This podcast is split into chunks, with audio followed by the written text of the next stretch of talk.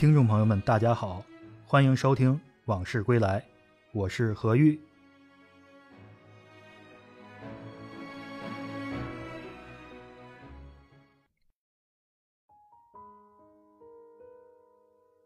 十八世纪末，西方工业文明大发展，法国巴黎、德国柏林等名城的城墙被拆除。一九零零年，八国联军杀到天津。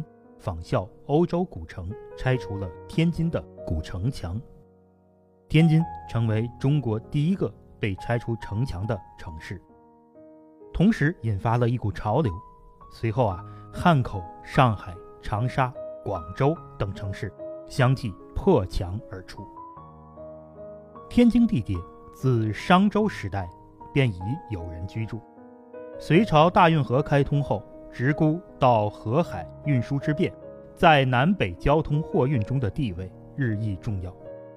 明代永乐二年，也就是公元一四零四年，永乐皇帝朱棣赐名直沽，改称天津，设立卫所，命工部尚书黄福、平江伯陈宣、都指挥检事凌云、指挥同知黄刚共同负责，为天津筑一座城。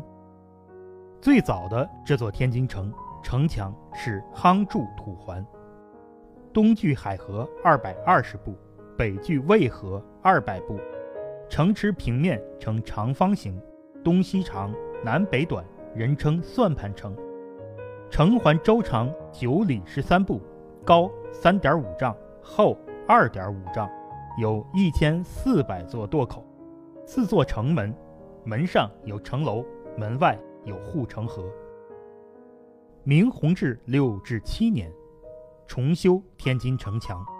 原来的土城用砖石包砌，增高增厚，重建四门城楼，分别题名为镇东、定南、安西、拱北。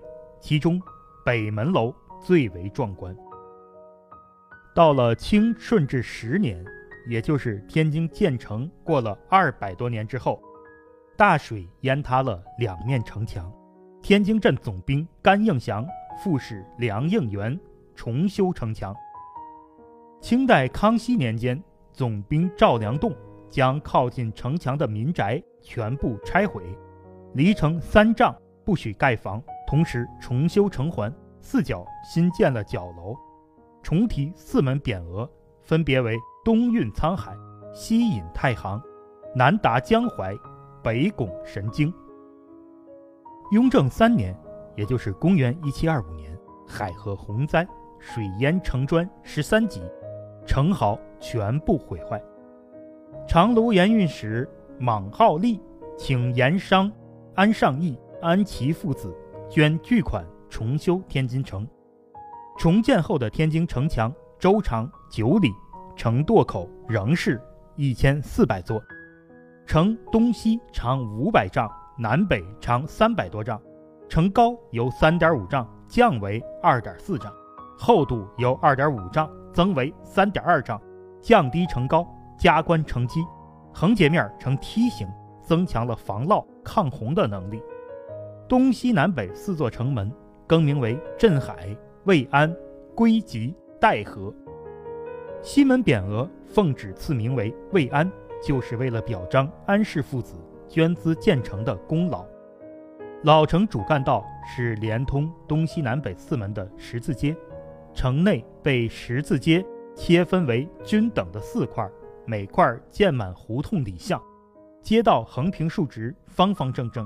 沿十字街向外可通达四乡八镇。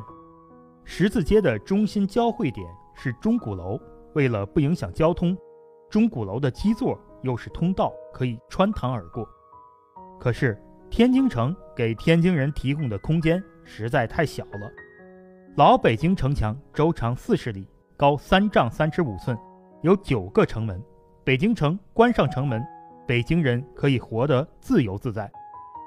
天津城的周长只有九里十三步，有四个城门。天津人如果被围在城内，基本上没法生活。城里没有河。井水都是苦水，如果不出城，连水都没得喝。一八六零年，守卫天津的曾格林沁向朝廷上奏折：天津城内军民喝水都要到城外去取，如果天津城被围困，城内所有的府衙指挥就都要失灵了，北京也会因此遭受厄运。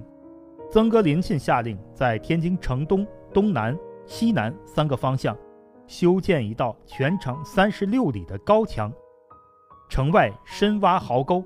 设营门十二座，是天津城外围的防线。李鸿章任直隶总督之后，重新加固了曾格林沁修筑的围墙，重修了围墙之间的大门。现在天津的大营门、小营门、西南门、北营门、西营门等地名就是由此而来。围墙外的护城河规模不断扩大，宽为八米，从小西关南运河。一直过了紫竹林，流入海河。一九零零年七月十四日，八国联军攻占天津，成立都统衙门，天津由洋人管理。都统衙门提出，基于军事目的和卫生原因，报告联军各国司令官，请求下令拆除天津城墙。所以在一九零零年十二月三十一日。工程局从西侧动工，开始拆除城墙。首先试拆了二十米，搞清城墙结构。随后工程招标，开始全面拆除城墙。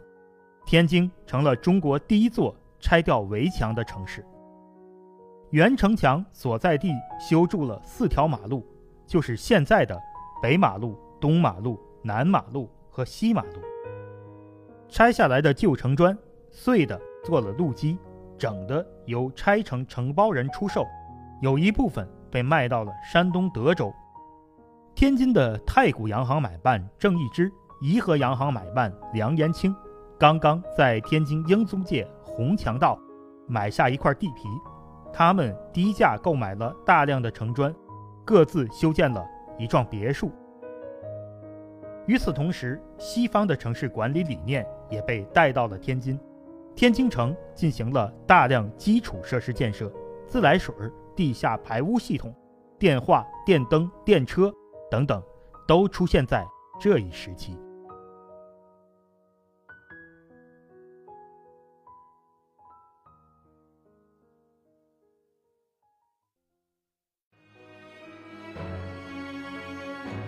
今天的这段往事就聊到这儿，我们下次再见。